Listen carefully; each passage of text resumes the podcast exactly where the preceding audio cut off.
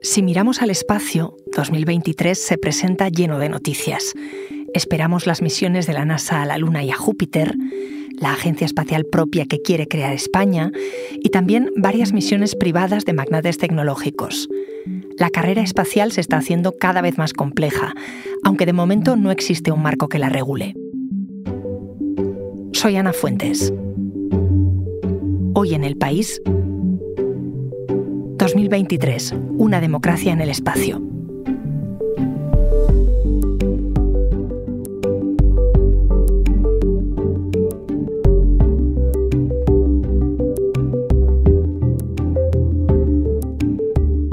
Hola Javi. Hola Ana.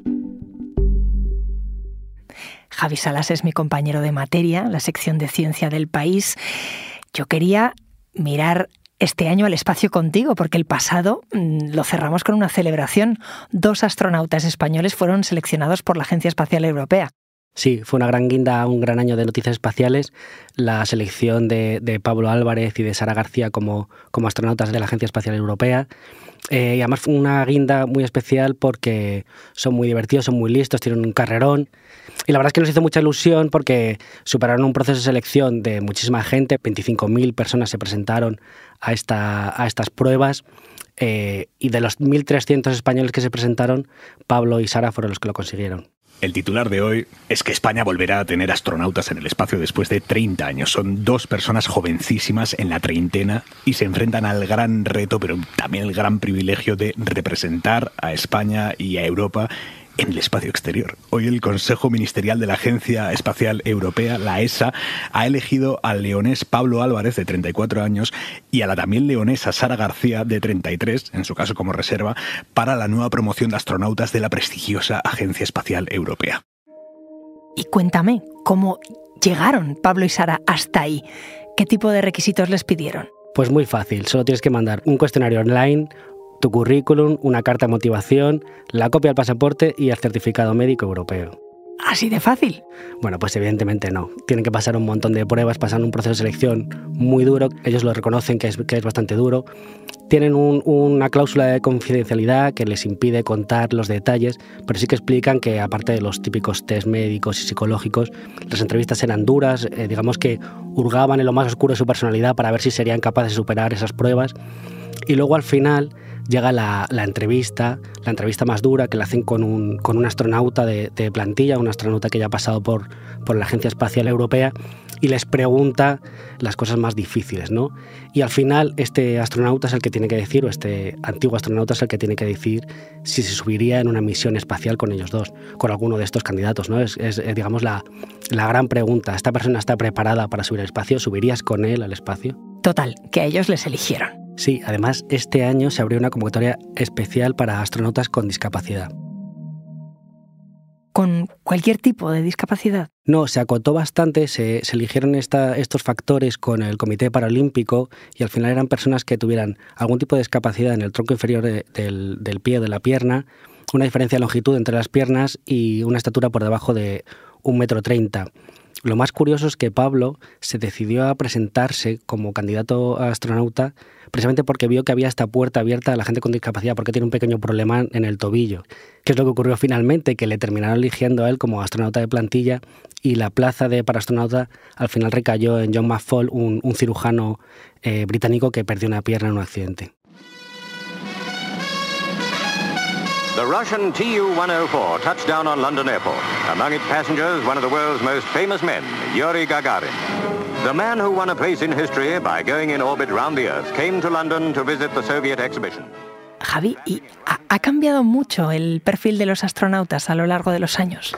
Pues muchísimo. Como te puedes imaginar, al principio los primeros candidatos que elegía, por ejemplo, la NASA para su cuerpo de astronautas eran lo que entendemos como Space Cowboys, ¿no? Digamos, eran gente que, que había tenido esos retos de, piloto de carreras, de, piloto de, caza. Esa gente, digamos, que tenían un perfil muy de resistir retos, de, capacidad física, ¿no?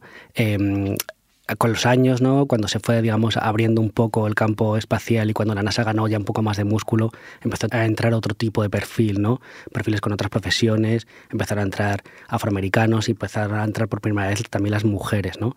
Hasta los años 80 no había habido digamos, las segundas mujeres después de Valentina Tereskova, que fue la, la pionera en los años 60, y cuando llegaron estas mujeres eh, cambió todo un poco, ¿no? Digamos, cambió el perfil, empezaron a, aceptar eh, tanto la Unión Soviética como, como en Estados Unidos la, llegada de, estas mujeres, pero tampoco es que fuera un camino muy fácil para estas primeras mujeres, ¿no? En los años 80, cuando llegaron la, la segunda y la tercera mujer al espacio, por ejemplo, la, rusa que subió a la, a la, estación Mir, sus compañeros la recibieron con un delantal y le, dijeron que al fondo estaba la cocina, ¿no? ¿En serio? Sí, sí. Y, de hecho, cuando, cuando Sally Ride, eh, que fue la primera, la primera mujer estadounidense en el espacio, cuando le estaban preparando para la misión, le preguntaron si 100 tampones serían suficientes para, para su viaje de seis días. She was grinning with excitement even before she left the Earth, even before the crowds here chanted "Ride, Sally, Ride" as Challenger took its supercharged journey into space. And liftoff, liftoff of STS-7. Oye, ¿ha habido alguna vez un equipo de solo mujeres? Pues se intentó en esta, en esta época que de los pioneros, ¿no? cuando los, a finales de los años 50, primeros de los 60, se estaba empezando a desarrollar el primer, el primer cuerpo de astronautas de, la NASA, paralelamente se montó un equipo de, mujeres que se llama las Mercury 13, que pasaron las mismas pruebas que sus compañeros, en algunas ocasiones con muchísima mejor nota, sobre todo las pruebas de resistencia, las pruebas psicológicas, pero en cuanto el gobierno tuvo noticia de todo este asunto, lo paró, además lo paró con un tono muy, muy salvaje y, muy sexista porque no querían, no querían que, digamos, que ese, cuerpo de, mujeres tuviera, tuviera más recorrido. Querían, digamos, centrarse nada más en estos Space Cowboys.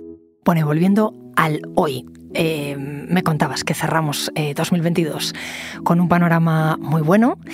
¿Y qué nos depara este 2023? ¿Cuáles son los proyectos espaciales que se esperan? Pues bueno, ahora nosotros eh, en España estamos poniéndonos un poco las pilas, ¿no? Está, está poniéndose en marcha la Agencia Espacial Española. La Agencia eh, Espacial Española tendrá su sede, como les decía, en Sevilla, donde eh, se cuenta con esas especiales conexiones nacionales e internacionales que demandaban los profesionales. La, cosa que mucha gente hace, la broma de la NASA española, ¿no? Pero tiene un, sentido mucho más de, hacer crear un marco de gestión, ¿no? De, de coordinar un poco los ministerios, incluso de crear un marco legal. No hace falta ahora una ley del espacio. Una ley del espacio. Mm, cuéntame cómo es esto. Bueno, es que ahora mismo se está generando una especie de, lejano oeste en el espacio. ¿no? Hay un montón de, países que están accediendo, un montón de nuevos actores, y entre ellos España también quiere lanzar sus, cosas al espacio para entendernos, y no hay un marco regulatorio. Ahora mismo cualquiera puede mandar cosas, puede lanzar cosas al espacio sin, sin preguntar a nadie y sin saber lo que va a ocurrir con eso. ¿no? Digamos que hace falta un poco un marco legal que lo, que lo regule todo. Pero esto que dices de lanzar cosas al espacio, ¿quién lanza cosas y qué lanzan? Bueno, es que ahora han entrado en la carrera espacial, además de los países clásicos y otros nuevos como China, han entrado sobre todo los multimillonarios, ¿no? Digamos que, que es la, la, gran apuesta de, de, esta parte del siglo XXI, ¿no? Han llegado Jeff Bezos, han llegado Elon Musk, que tienen sus propias empresas de lanzamiento de cohetes, de desarrollo de, esa carrera espacial, y ellos, digamos que han invertido mucho dinero y, muchas, y muchos intereses en, en, esta, en esta carrera espacial. Una de las cosas que van a pasar en, 2023, seguro, es que va a haber el primer paseo espacial de, tripulantes privados, a gente que va a salir de una, de una nave espacial para, pasear por el espacio. Y es probable que también, también veamos la primera vuelta a la Luna de una, de una nave también privada, ¿no? que, en esta incluso sabemos que uno de los tripulantes va a ser el, el famoso DJ Steve Aoki. Hi, I'm Steve Aoki and I've been chosen as a crew for Dear Moon for United States of America. Digamos que son, son viajes que están planteados con la, con la compañía de, de Elon Musk, ¿no? del multimillonario eh, sudafricano, y la idea es que empiecen a suceder este tipo de cosas cada vez más ¿no? Eh, a lo largo de este año y de los siguientes. Claro que se amplíen horizontes siempre está bien, pero es un poco inquietante, ¿no? Eh, da un poco de miedo que el acceso al espacio exterior sea un privilegio de millonarios, ¿no? De magnates tecnológicos. Claro, ese es el gran problema, ¿no? Digamos, la, gran controversia de este momento es que este viaje espacial, esta carrera espacial la está impulsando estos multimillonarios porque pueden, pero también porque tienen determinadas ideas megalómanas de, ir a conquistar eh, Marte, digamos, con esta, con esta voluntad ¿no? de conquistar y de llegar lejos y demás que bueno, que está bien que ellos pongan los cohetes, ¿no? que ellos están ayudando muchísimo a, los países a ganar ese acceso al espacio, pero ese acceso al espacio debería ser para ganar conocimiento, para mejorar la vida de la gente en la Tierra, y esta gente lo que tiene es una agenda muy clara que tiene que corresponder digamos, con, su, con sus ideas personales, ¿no? no las que nos interesan al resto de la humanidad. Claro, estaba pensando, eh, está bien que pongan los cohetes, como dices, pero quizás también quieren poner las reglas. Claro, ese es el problema, ¿no? Digamos que, que la agenda la están marcando ellos, ¿no? Ellos quieren llegar a Marte y quieren llegar a Marte ya y quieren abrir, digamos, esas, esas puertas a lo mejor antes de que estemos los demás preparados para hacerlo. 22 will go down in the history books as one of the most accomplished years all of NASA's history and missions. The golden age of space exploration.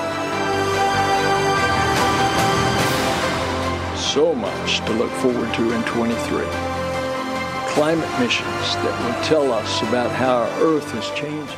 Y, dime, ¿hay alguno de los proyectos de 2023 que te haga especial ilusión, que estés siguiendo con más ganas? Bueno, hay, hay varias cosas que son muy interesantes. Eh, hay una muy chula, que es la misión JUICE, que pretende llegar a, Júpiter y sobre todo a sus lunas, sus lunas heladas, que son candidatos importantes a albergar vida. Digamos que podemos encontrar vida dentro de nuestro sistema solar. Lo que pasa es que esta, esta misión se lanza este año, pero no va a llegar hasta 2031 allí. Así que, digamos, nos quedamos con las ganas todavía de saber lo que van a encontrar. En esas lunas heladas de Júpiter. Suena muy evocador. Sí, es pura ciencia ficción. Y luego hay un par de misiones más interesantes en este este ámbito que, del que estábamos hablando, ¿no? de la exploración espacial, que es una que pretende alcanzar un, un, asteroide, un asteroide metálico y otra que va a devolver un trozo de asteroide que ya hemos recogido y que lo va, lo va, a devolver a la Tierra para que podamos analizar ese trozo de roca que, que ha traído. Y esto lo que abre la puerta es ese, a esa nueva fiebre del oro que puede surgir de la minería de asteroides. ¿no? Digamos que es un gran, un gran reto del futuro y que no sabemos de lo que nos va a deparar. Es que no te voy a poder despedir, Javi. ¿Qué es la minería de asteroides? Explícame. Bueno, pues hay un montón de proyectos de futuro. Eh, se está intentando también regular, porque esto digamos que es un problema del que hablábamos antes, ¿no? Digamos, ¿quién puede ir a, un asteroide a recoger esos minerales que puede haber allí y para traerlos para acá y hacerse rico. ¿no? Digamos que son, son escenarios de ciencia ficción, ¿no? de, tener mineros en el espacio extrayendo minerales, recursos, eh, tierras desconocidas, porque además eh, se sabe que son minerales muy ricos que se pueden utilizar aquí para muchísimas cosas, pero, pero todo eso hay que regularlo todavía. ¿no? Digamos que hay muchos proyectos, muchos proyectos ya en marcha de, de hacer esa minería de asteroides, pero todavía no sabemos cómo va a ser realmente, ¿no? ni, ni cómo se tiene que hacer. O sea que, igual que en la Tierra, en el cielo tenemos minería, tenemos ricos queriendo hacerse con una parte de la tarta y tenemos regulación pendiente, ¿no? Sí, sobre todo por eso, porque, porque si no establecemos ese marco en el que se tiene que regular, ¿qué es lo que sucede cuando esta gente empieza a lanzar cosas o a traer cosas sin que nadie lo vigile? Ahora mismo tenemos un problema que es los satélites estos que está lanzando Elon Musk están estropeando la visión de los observatorios astronómicos. ¿Qué ocurre con eso? ¿Quién le para los pies? ¿Dónde está la policía espacial? En unos meses vuelve y me cuentas. Gracias, Javi. Volveremos.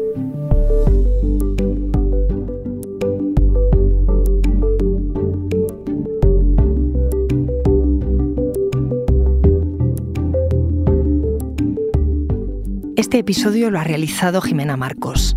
El diseño es de Camilo Iriarte, la edición de Ana Rivera y la dirección de Silvia Cruz La Peña.